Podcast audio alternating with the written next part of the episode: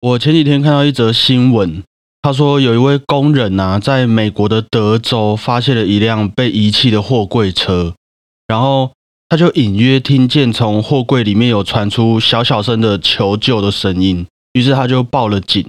等到警察来了，打开货柜之后，才发现货柜里面是五六十位的非法偷渡客，但是。当天德州的气温据说已经高达三十九度左右了，所以被困在货柜里面的那些偷渡客啊，绝大部分可能也因为缺水、氧气循环不足，还有严重的气温过高等等的原因，就在原地丧失了生命。我有看到这个新闻，我在想，那个一打开的瞬间应该很惊人。我印象中啦，从两千年开始。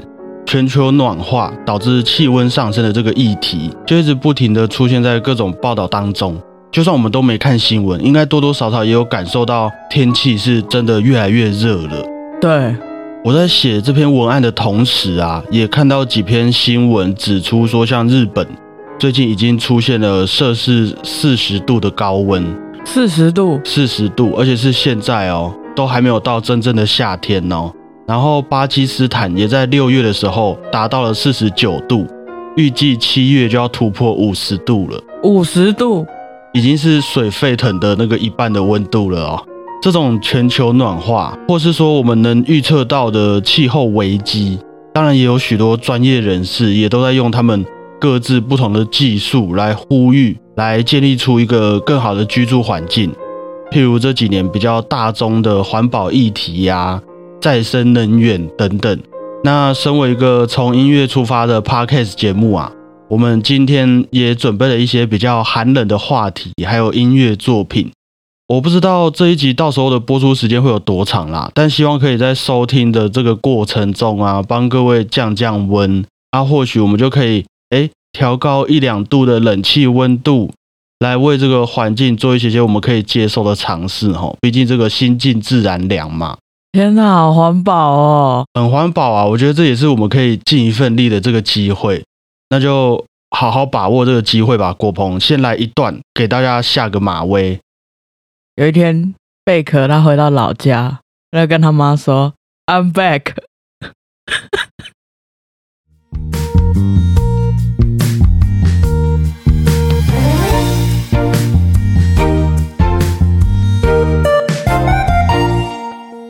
大家好，我是主持人小胖 Blue Tom。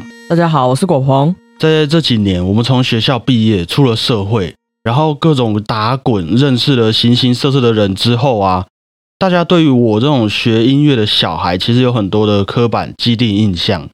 譬如说很有气质，譬如说家里面一定很有钱，你钢琴一定很厉害哦，你一定会弹钢琴，一定很会唱歌。对，然后再来就会说到啊。你们平常都在那么冷的琴房还有音乐厅里面生活工作，一定很幸福啦，都不知道外面晒太阳的人有多辛苦。对对对对对，我不排斥，有很多人会认为这些学音乐的小孩都很娇生惯养的想法。温室里的花朵，对我没有排斥这件事情，但是音乐厅里面的那些空调啊，真的很多时候不是开给这些演奏家们吹的。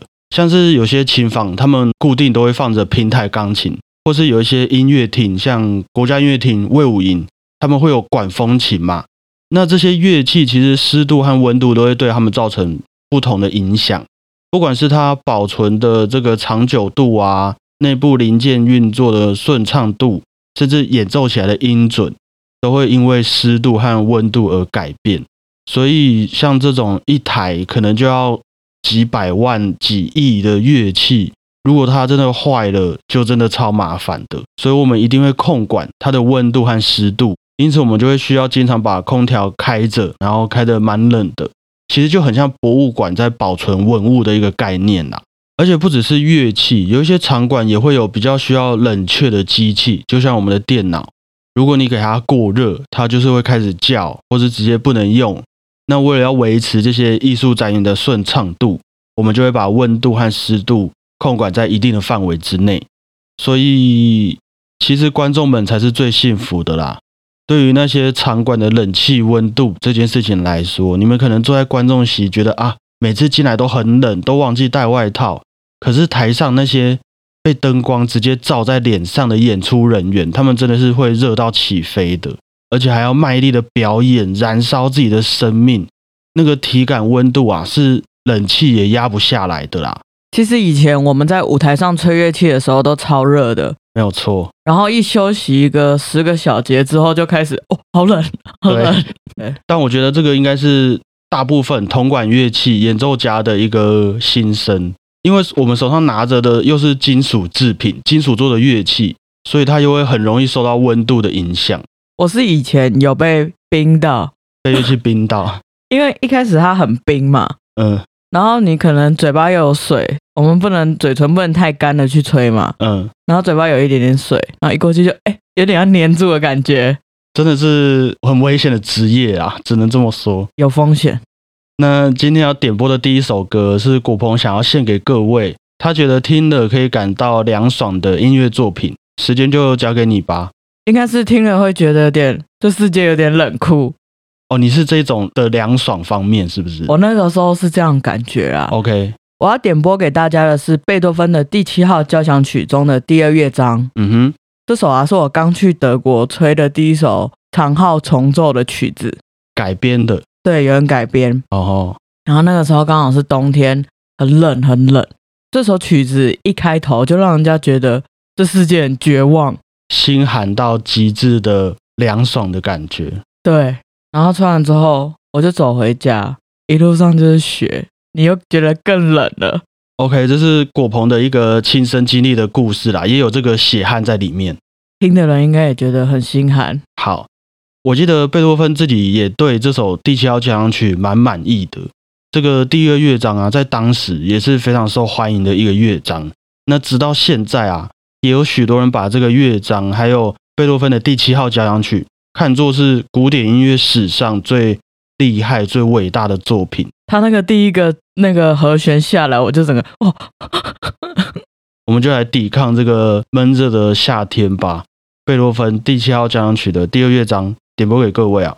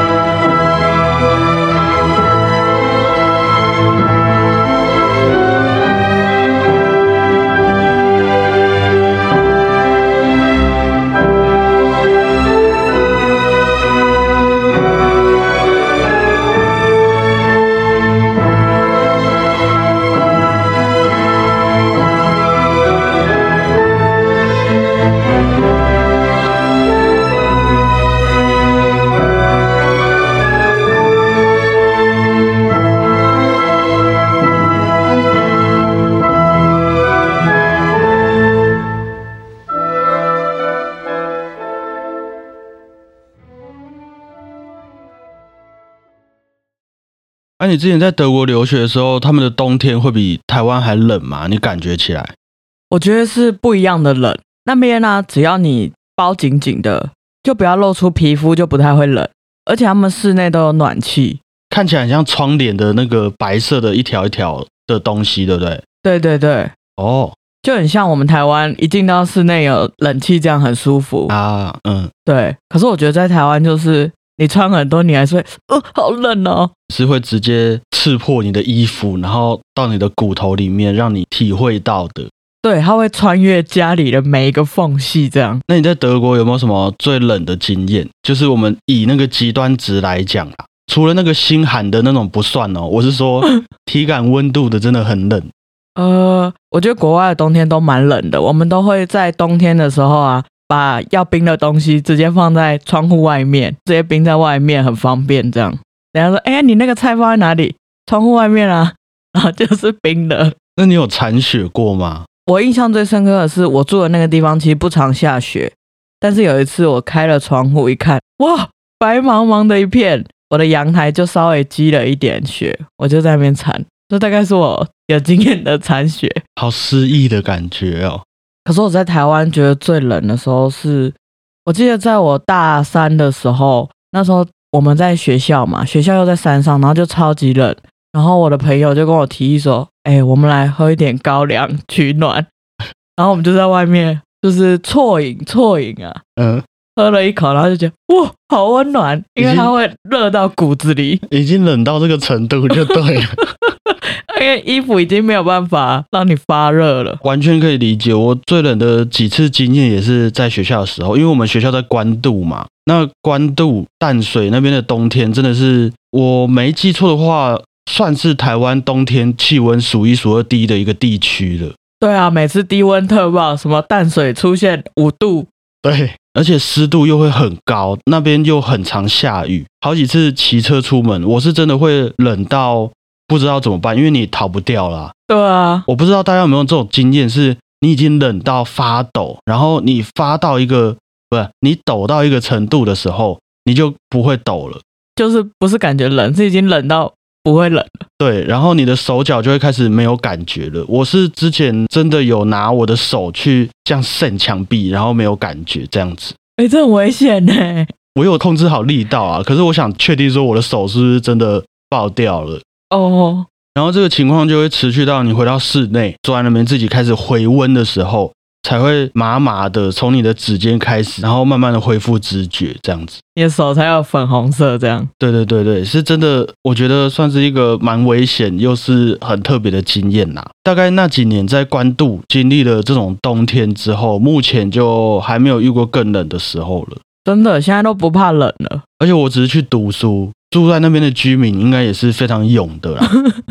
那接下来要点播给各位的啊，是柴可夫斯基。在钢琴曲四季里面的十月秋天之歌，为什么要选十月的秋天之歌嘞？其实我的理由跟你点播的原因有点像，因为我觉得秋天的那种看着树叶慢慢落下，然后看着周围花草树木的这个绿色都渐渐消失的那一种失落感，某方面来说也是非常的冷啊。我们都是性情中人，都是性情中人啊，而且这个还是。柴可夫斯基在描写俄罗斯的那种秋天，听起来就超冷，所以准备要迎接冬天的那种失落感啊，然后你又在俄罗斯，那个会直接 double 起来，那个情绪啊，希望是可以冷到各位。柴可夫斯基的钢琴曲集《四季》里面的十月秋天之歌。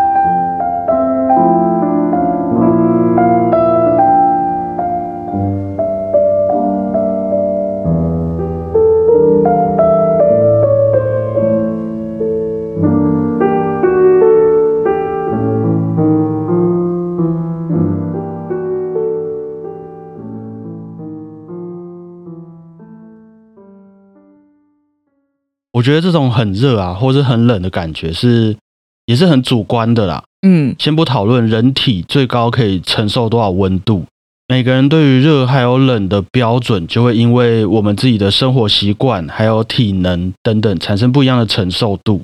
但是我觉得有一点是大家都差不多的，就是我们的情绪一定多少会影响到我们身体的体温。譬如说，有些人说谎、心虚的时候，脸会整个变红。体温就会升高，而有些人诶谈恋爱害羞的时候，他的脸也会很烫。那如果今天是空虚的时候、寂寞的时候，会觉得很冷。我自己啦，我有感受到自己的体温就还蛮容易受到情绪影响的。像是每次有演出，或是你知道要面对大场面的时候，那个从后台准备要走到舞台上的那一小段路，我都可以真的感受到身体越来越热。可能是因为兴奋或者紧张，但是会感受到有一股能量开始准备燃烧的感觉。啊，可能啊，过没有多久，演出结束之后，刚好那个演出地点我又没什么朋友的话，那你就会看着其他人很开心的在拍照，很热闹的在和观众们合照，然后自己在旁边慢慢的收东西，或是帮其他人稍微收个垃圾。当下的那一种反差，那个冷。是完全可以体会到和上台表演之前有非常大的区别。我懂，听起来好难过。完全可以理解吧？而且又是演出结束之后，明明大家在舞台上是一起奋斗，但是下了舞台，你那么受欢迎，却没有人理我。那个体温真的是会降好几度啊！你这样会感冒呢。我觉得比较常影响到我的是在骑车的时候，你可能经过那种很阴森的地方哦，那个超恐怖的。对啊，即便是很热很热的夏天，你骑过去还是会觉得，哦，怎么有一点冷？完全可以理解。所以也因为这些理由啊，今天小胖电台的最后，我也偷偷准备了几个冷笑话，希望可以用情绪来感染各位的体温。哎，可是冷笑话听一听笑就会很热。我觉得如果有打到那个点的话，情绪会先荡掉的。那来试试看好了。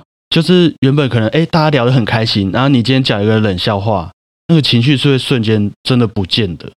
就是你哇，我真的笑不出来的时候的体温应该是有多少降低一些了。好，那你待会就帮我打个分数，你一到五分，你觉得这个笑话有没有让你冷到这样子？OK。有一天呢，数字七跟八。走在路上，然后七就跟八说了一个笑话，结果你知道怎么了吗？他怎样？巴哈。好好，三分好了。这个有三分是不是？三分冷。对。那有一天呢，有一个小小孩，小婴儿这样子，他看他爸爸在吃哈密瓜，他就觉得很好吃，他也很想要吃，但是他还不太会讲话，于是他就跟他爸爸说：“呃爸，呃爸，巴哈。” 这比较好，这个四分四分，这四分。嗯，我觉得你学的很好。好，那又有一天，数字七跟巴哈走在路上，然后七就和巴哈说了一个笑话，结果你知道怎么了吗？巴哈哈哈哈哈哈哈哈哈，这个还好，这个就还好。对，那有感觉到自己的体温降低了一些吗？有有有。好，那以上啊，就是今天的小胖电台。消费了那么多巴哈，我们就来点播一首巴哈的第一号法国组曲里面的阿勒曼舞曲。吼，这个法国组曲其实也算是当时十八世纪的人们最喜欢在一些家庭聚会啊，或是小型音乐会当中演奏的曲目，是一个很轻松，但是又很不失优雅的曲目形态。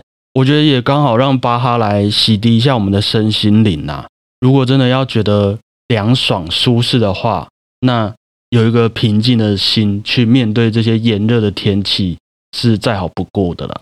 哎，真的哎，巴哈是不是不太容易给人家超热情？这样，他的音乐可能没有像贝多芬给人家的感觉会那么浓烈吧。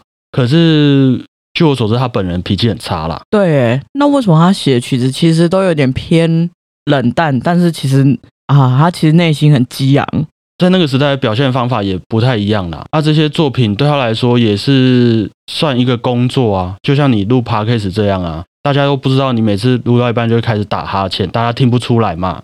跟我讲出来，就是像巴哈的这个作品一样，不得不说，巴哈音乐，我自己是觉得真的可以带我们到一个比较纯真的境界啦，比较可以理性，对，比较可以理性。嗯，那希望各位都可以因为这首曲子顺利的过完这个夏天呐。谢谢大家，我是小胖 Blue Tom。